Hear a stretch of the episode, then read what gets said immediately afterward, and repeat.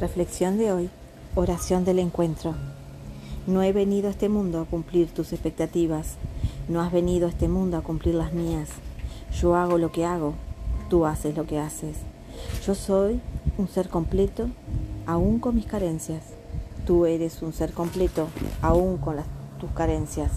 Si nos encontramos y nos aceptamos, si nos aceptamos y nos respetamos, si somos capaces de no cuestionar nuestras diferencias y de celebrar juntos nuestros misterios, podríamos caminar el uno junto al otro, ser mutua y respetuosa, sagrada y amorosa compañía en el camino compartido.